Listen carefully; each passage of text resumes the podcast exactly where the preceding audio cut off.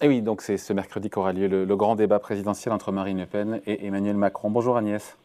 Bonjour David. Agnès Verdier-Molinier, directrice de l'IFRAP. Qu'est-ce que vous attendez comme éclaircissement déjà de la part des deux impétrants, des deux finalistes euh, demain, ce mercredi?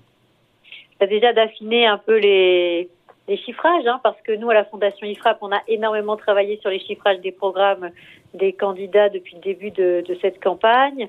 Et certains éléments euh, restent un peu flous. Euh, par exemple, Qui est le plus flou des deux c'est difficile à dire parce qu'il y a du flou qui sont pas les mêmes flous euh, d'un côté ou de l'autre. Allez, expliquez-nous. Euh, bah, sur les questions d'économie, sur la session de France Télévisions, il y a beaucoup d'économies qui sont chiffrées du côté de Marine Le Pen qui sont pas forcément euh, très très très compréhensibles. On arrive à 6 milliards d'euros, ça paraît beaucoup.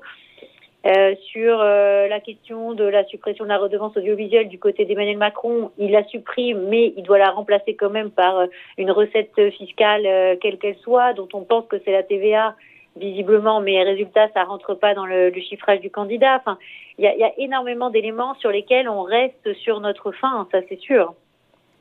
Est-ce que juste, est-ce que ce sont deux programmes, on, l'entend souvent, est-ce que c'est caricatural ou pas de dire que ce sont deux programmes que tout oppose? Je ne peux pas dire que tous les opposent complètement, dans la mesure où, par exemple, il y a des similitudes sur l'idée de baisser les taxes de production sur les entreprises, et ça, personne n'en parle, euh, du fait que, euh, bien sûr, Emmanuel Macron propose de supprimer la CVAE pour les entreprises. Hein, euh, ça fait 7 milliards de baisse de, de, recettes, hein, de, de, baisse d'impôts pour nos entreprises, et c'est absolument fondamental. On en a souvent parlé, David, sur ce plateau. Et puis, de l'autre côté, Marine Le Pen propose aussi la suppression de la CFE et de la C3S et ça fait 6,7 euh, milliards et 3 milliards 28 euh, de suppression de, fiscalité de production euh, sur les entreprises. Donc je peux dire que sur ce sujet-là, par exemple, ils se retrouvent. Alors après, sur plein d'autres sujets, ils sont évidemment aux antipodes. Hein, la question de l'âge de la retraite étant évidemment le marqueur, je pense, le plus important au niveau économique entre les deux. Qui en fait le plus pour les entreprises au final bah, au final, euh, il y a plus de baisse d'impôts euh, au total euh, chez Marine Le Pen, hein, puisqu'on trouve une baisse d'impôts totale de 9,2 milliards chez Marine Le Pen, mais ça concerne pas que les que les, entreprises, hein. ça concerne aussi les ménages avec de la baisse de la TVA. Avec, mais sur les entreprises uniquement sur les entreprises uniquement, c'est à peu près identique. On est à peu près dans les mêmes niveaux puisque euh, on a euh, bah, cette CVAE d'un côté et cette CFE et cette C3S euh, de l'autre. Et donc, comme du côté d'Emmanuel Macron, il y a aussi la baisse des charges sur le travail des indépendants pour un milliard de plus. Je dirais qu'on est grosso modo dans une enveloppe autour de 8 milliards d'euros par an de baisse de, de, fiscalité qui concerne soit les, les entrepreneurs indépendants, soit euh, les entreprises euh, en général. Sachant que du côté d'Emmanuel Macron, il a quand même 5 milliards euh, d'impôts sur les sociétés minimales sur les multinationales qui, qui rajoutent de, la fiscalité. Et qu'il y a aussi la question de la baisse des niches fiscales et sociales du côté d'Emmanuel Macron pour 15 milliards d'euros par an qui sont pas tellement documentés. Donc on ne sait pas exactement quelles vont être les niches qui vont être supprimées. C'était un peu aussi un problème qu'on avait sur le programme de Valérie Pécresse où il y avait 15 milliards d'aides euh, pour les entreprises qui étaient supprimées, mais sans qu'on ait la liste. Ben là, c'est des niches fiscales et vraisemblablement, il y en aura beaucoup qui concerneront euh, les entreprises. Sur le pouvoir d'achat, qui en fait le plus? Il semblerait qu'il y ait plus de mesures chez Marine Le Pen. Alors chez Marine Le Pen, il y a bien sûr cette, cette question de TVA à 5,5 sur les carburants et l'énergie, à condition que, que ce soit possible. Ça fait 12 milliards euh, de baisse. Euh, sur euh, la, la, question évidemment de l'impôt sur le revenu pour les moins de 30 ans, ça fait 3,6 milliards de coûts. Mais nous, à la Fondation IFRAP, on n'est pas du tout certain que ce soit véritablement constitutionnel, même si on a vu ces dernières années beaucoup de choses passées qui nous semblaient pas constitutionnelles, mais il y a quand même deux mesures phares euh, des précédents euh, présidents qui ont été retoquées. On se souvient, c'est la, la, la, suppression de la taxe d'habitation que pour 80% des, des Français euh, qui a été retoquée pour que ce soit applicable à tout le monde, ce qui n'est pas encore tout à fait le cas, mais qui va l'être. Et puis la taxe à 75% de François Hollande, on s'en souvient aussi, qui avait été très largement retoquée. Donc là aussi, il faut voir ce qui, ce qui se passerait si jamais euh, c'était euh, c'était appliqué. Euh, il y a la, la, part fiscale dès le deuxième enfant, ça fait 3 milliards de baisse d'impôts aussi sur le revenu. Il y a le retour de la demi-part fiscale pour les veuves et les veufs. Donc, ça fait quand même pas mal de choses. Et puis, il y a, y a, une réduction de TICFE. Hein, c'est la fameuse ancienne CSPE qui était sur, sur l'électricité de, de, 5 milliards d'euros. Donc, à la fin, c'est sûr qu'il y a plus d'annonces de, de, baisse d'impôts pour les ménages du côté de, de, Marine Le Pen, puisque du côté d'Emmanuel Macron, on a très très peu d'annonces de baisse d'impôts, ce qui est assez étonnant. Euh, parce qu'il était vraiment parti euh, en 2017 sur euh, beaucoup de baisses. Et, et, là, beaucoup moins. Alors, il y a quand même 3 milliards de modifications des droits de succession, hein, cette réforme sur la ligne directe et la ligne indirecte, avec cette augmentation du montant de l'exonération. Donc ça, c'est quand même pas négligeable mais euh, on voit bien qu'on n'est plus sur une logique euh, de, de, baisse des prélèvements obligatoires. D'ailleurs, la simulation qu'on a faite, et ça, ça, ça, nous embête un peu hein, sur le, le programme d'Emmanuel Macron, c'est que finalement, le taux de prélèvement obligatoire, il baisserait pas par rapport à la trajectoire de référence à l'horizon 2027. Il serait supérieur de 0,5 points par rapport à son niveau euh, normal, si on peut dire, en 2027 avec le, programme d'Emmanuel Macron. Donc on n'irait pas vers une baisse de prélèvements obligatoires alors qu'on sait très bien qu'on est le pays euh, avec le Danemark qui taxe le plus en Europe. Après, quand on promet beaucoup, il faut tenir. Et c'est vrai que la question du financement des programmes a été très peu abordée euh, pendant cette campagne, évidemment. Euh, les deux impétrants affirment que leur projet euh, est réaliste. Pour vous, lequel des deux programmes est le plus sérieux d'un point de vue strictement budgétaire?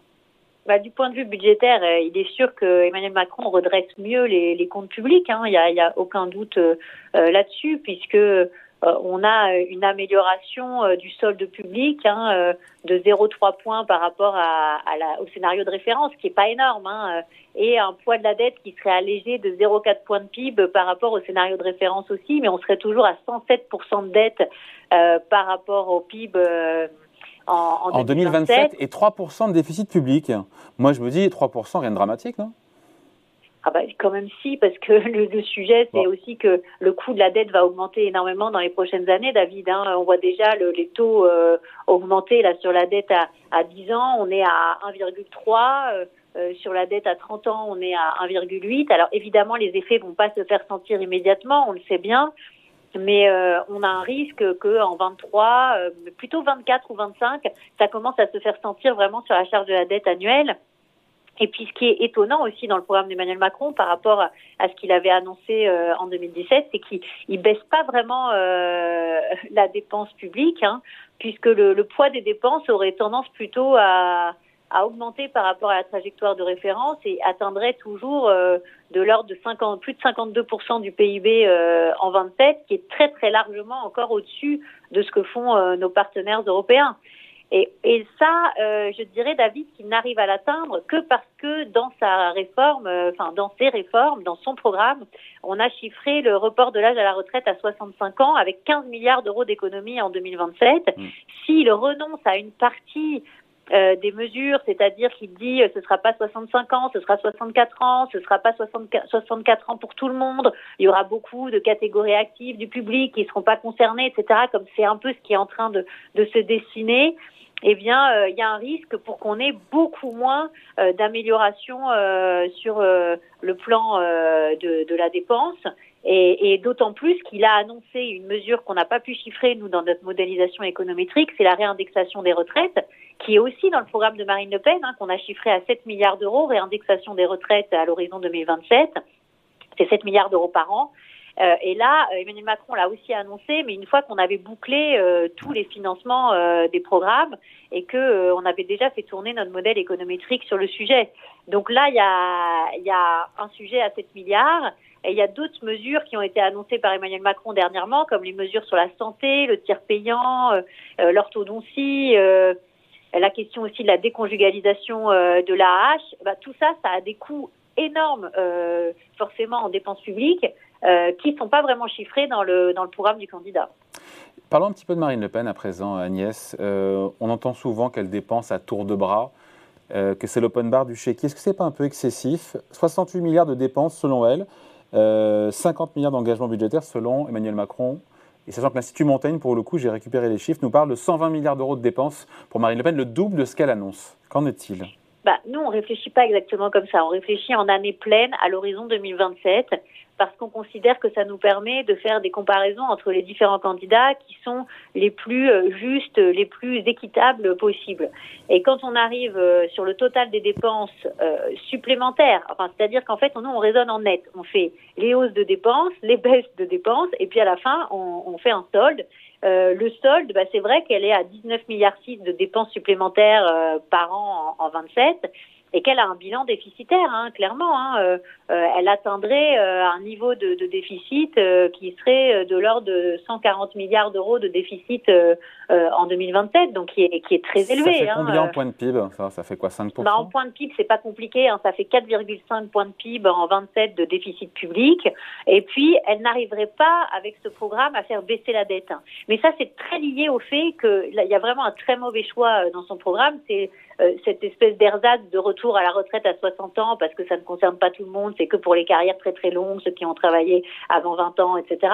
Mais néanmoins... Euh, bah, Mais elle a bougé, elle aussi, sur la retraite finalement oui, elle a bougé, elle a bougé évidemment. Ça, on, on, compte le coût de, de sa mesure à 9,6 milliards d'euros, alors que euh, chez d'autres euh, candidats qui proposaient la même chose à la retour à 60 ans, mais pour tout le monde, ça coûtait 27 milliards d'euros par an. Donc on n'est plus du tout sur les mêmes niveaux euh, de coûts annuels. Hein. Mais néanmoins, euh, c'est le fait de choisir cette mesure qui est pas du tout une bonne mesure, qui va pas du tout dans le sens de ce qu'il faut faire, puisqu'on a de moins en moins d'actifs qui financent de plus en plus d'inactifs. Eh bien là, cette mesure-là, ça, plombe évidemment, hein, puisque à, l'horizon 2027, bah, elle réussirait pas à réduire le poids de la dette publique, qui prendrait 5 points de plus par rapport au scénario de référence. Et donc, euh, en revanche, elle améliorerait le taux de prélèvement obligatoire à 47,2, puisqu'on s'est dit tout à l'heure qu'il y avait des baisses d'impôts, alors qu'il y en a très peu chez Emmanuel Macron. Et euh, en revanche, les dépenses publiques seraient très supérieures au scénario de référence à plus de 53 et, aucun des deux candidats, euh, dans nos évaluations économétriques, et ça c'est une préoccupation majeure, n'arrive à véritablement améliorer le, solde de, de, de, la balance commerciale. En fait, euh, tous les deux euh, ont plutôt tendance à l'aggraver, à, à 2,6% de déficit pour Emmanuel Macron et 2,8% de déficit euh, commercial par rapport au PIB pour Marine Le Pen. Donc le programme le plus dépensier des deux, assurément, c'est celui de Marine Le Pen. Après, il faut savoir si il est financé ou pas. Et là, pour le coup, est-ce que sur ces mesures d'économie, Marine Le Pen, elle est crédible?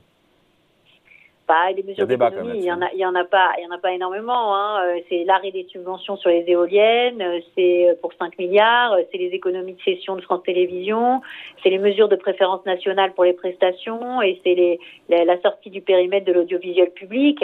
Donc il n'y a pas énormément d'économies. Et puis les économies, bon, il faut encore arriver à les réaliser par rapport au fait que euh, c'est vrai que sur les, les aides sociales, est-ce qu'on va, et elle va, réussir à aller sur, euh, ou elle réussirait plutôt à aller euh, sur une véritable préférence nationale comme elle, elle, elle l'estime possible. C'est pas du tout sûr, et c'est pas du tout sûr que ça rapporterait 20 milliards d'économies. Euh, donc on avait déjà eu ce débat-là avec aussi l'équipe d'Éric Zemmour. Euh, on pense qu'il qu surestime largement les économies potentielles en la matière. Donc il y a, peu d'économies euh, très très crédibles. Euh, après, euh, ce qui plombe vraiment, c'est le retour à la retraite à 60 ans, et ce qui plombe aussi, euh, c'est ces mesures retour de de, de l'impôt sur la fortune avec l'imposition de la fortune financière. Ça, c'est un vrai retour en arrière. Et pourquoi pas ah bah parce que en réalité, il faudrait carrément supprimer euh, tout à fait euh, l'impôt sur la fortune immobilière. On le sait très bien, il y a quasiment que la France qui fonctionne encore avec ce genre ce genre d'impôt et euh, sachant qu'on est déjà hyper imposé sur le capital, qu'on est hyper imposé sur les successions et qu'il y a encore des familles d'entrepreneurs de France qui partent de France euh, parce que euh, il y a des impositions des successions, il y a des familles qui, qui vendent leur immobilier parce que euh, il y a, y a l'IFI aujourd'hui qui, qui fait qu'on a le foncier le plus imposé de, de tous les pays comparables avec une augmentation ces dernières années qui est complètement incroyable. Et après on dit plus personne ne veut faire du locatif, etc. Mais il faut pas non plus se poser trop de questions. Pourquoi? Parce qu'on a fait exploser la, la, la pression fiscale en la matière. Donc évidemment, là, ça ne va pas dans la bonne direction. Il faudrait supprimer tout simplement euh, l'IFI. Et par ailleurs, Marine Le Pen, sur son, son, ses modes de financement, il y a quelque chose qui est un peu gênant parce qu'elle fait passer énormément de financement par un fonds souverain et notamment la nationalisation des autoroutes, qui est aussi un, un élément euh, problématique de, de, son programme. Euh, et, euh, et, là, là ça, c'est un peu du hors bilan, quoi. C'est-à-dire que nous, on dit il y a un bilan déficitaire de 28,8 milliards d'euros en, en 27. Euh, ce bilan, il, a, il ferait atteindre plus de 140 milliards de, de déficit public en, en 27. Mais eux, ils disent bah, finalement, une grosse partie, ça, ça sera dans le fonds souverain, donc ça apparaîtra pas dans, dans le déficit public. Et ça, c'est pas du tout sûr que ce soit accepté par les instances euh, non plus euh, mm. européennes. Mais euh, ce que il y a beaucoup de choses dans son programme qui risquent d'ailleurs de ne pas être acceptées par les instances européennes. Hein. Oui, mais après, vous savez, c'est compliqué de, de, de, tous les côtés parce que chaque fois qu'on va annoncer des dépenses supplémentaires, si on déconjugalise par exemple la hache et si on déconjugalisait toutes les aides sociales, euh, on peut faire très très peur aussi au marché et à nos partenaires européens. Euh, si euh, euh on renonce sur une partie de la réforme euh, des retraites, euh, on peut aussi mettre en danger avoir des taux sur la dette qui augmentent beaucoup plus que ce qu'on a prévu pour l'instant. Donc, ce qui pourrait d'ailleurs expliquer, ce qui pourrait pousser ou remettre en difficulté Marine Le Pen si elle était élue à appliquer son programme, si tout d'un coup la France n'était plus financée, en tout cas à, des taux d'intérêt qui seraient beaucoup, beaucoup plus élevés. Parce que ah, la BCE aujourd'hui n'est plus là pour acheter la dette de la France. Non, mais quel que soit le, le candidat euh, qui réussit euh, à se faire élire, en réalité, on a des taux qui vont augmenter et on va être chahuté. Parce qu'on on a des besoins de financement au-delà des promesses de campagne qui dépassent les 300 milliards euh, annuels pour l'ensemble des administrations publiques. Et vu que les taux euh, sont en train de monter déjà avant même que la BCE ait arrêté, de, racheter des, titres publics et, avant même qu'elle ait remonté ses taux directeurs, euh, je pense que quel que soit le gouvernement au pouvoir, il va falloir annoncer un plan d'économie beaucoup plus important que tout ce qui existe pour l'instant dans les programmes. Hein. Sinon, on va avoir un, un, vrai sujet de crédibilité. Hein. Si on doit résumer un petit peu là, ce qu'on s'est dit là depuis 20 minutes, euh, Agnès, comment on qualifie chacun des deux projets s'il fallait le qualifier avec un ou deux mots comme ça, ou, épithète? Je, je, dirais que celui d'Emmanuel Macron euh, ne va pas assez loin et ne donne pas les clés. il n'y a aucun, programme qui va assez loin pour vous. Hein. Non, mais si vous voulez, euh, la, le, le, sujet, c'est est-ce qu'on va continuer dans le quoi qu'il en coûte ou pas? Avec Emmanuel Macron. Et pour l'instant, on n'a pas vraiment la réponse à cette question. Parce que ces derniers jours, il y a eu tellement d'annonces supplémentaires euh, de dépenses que euh, ça fait penser que en réalité euh, tout ça n'est pas très équilibré et très financé.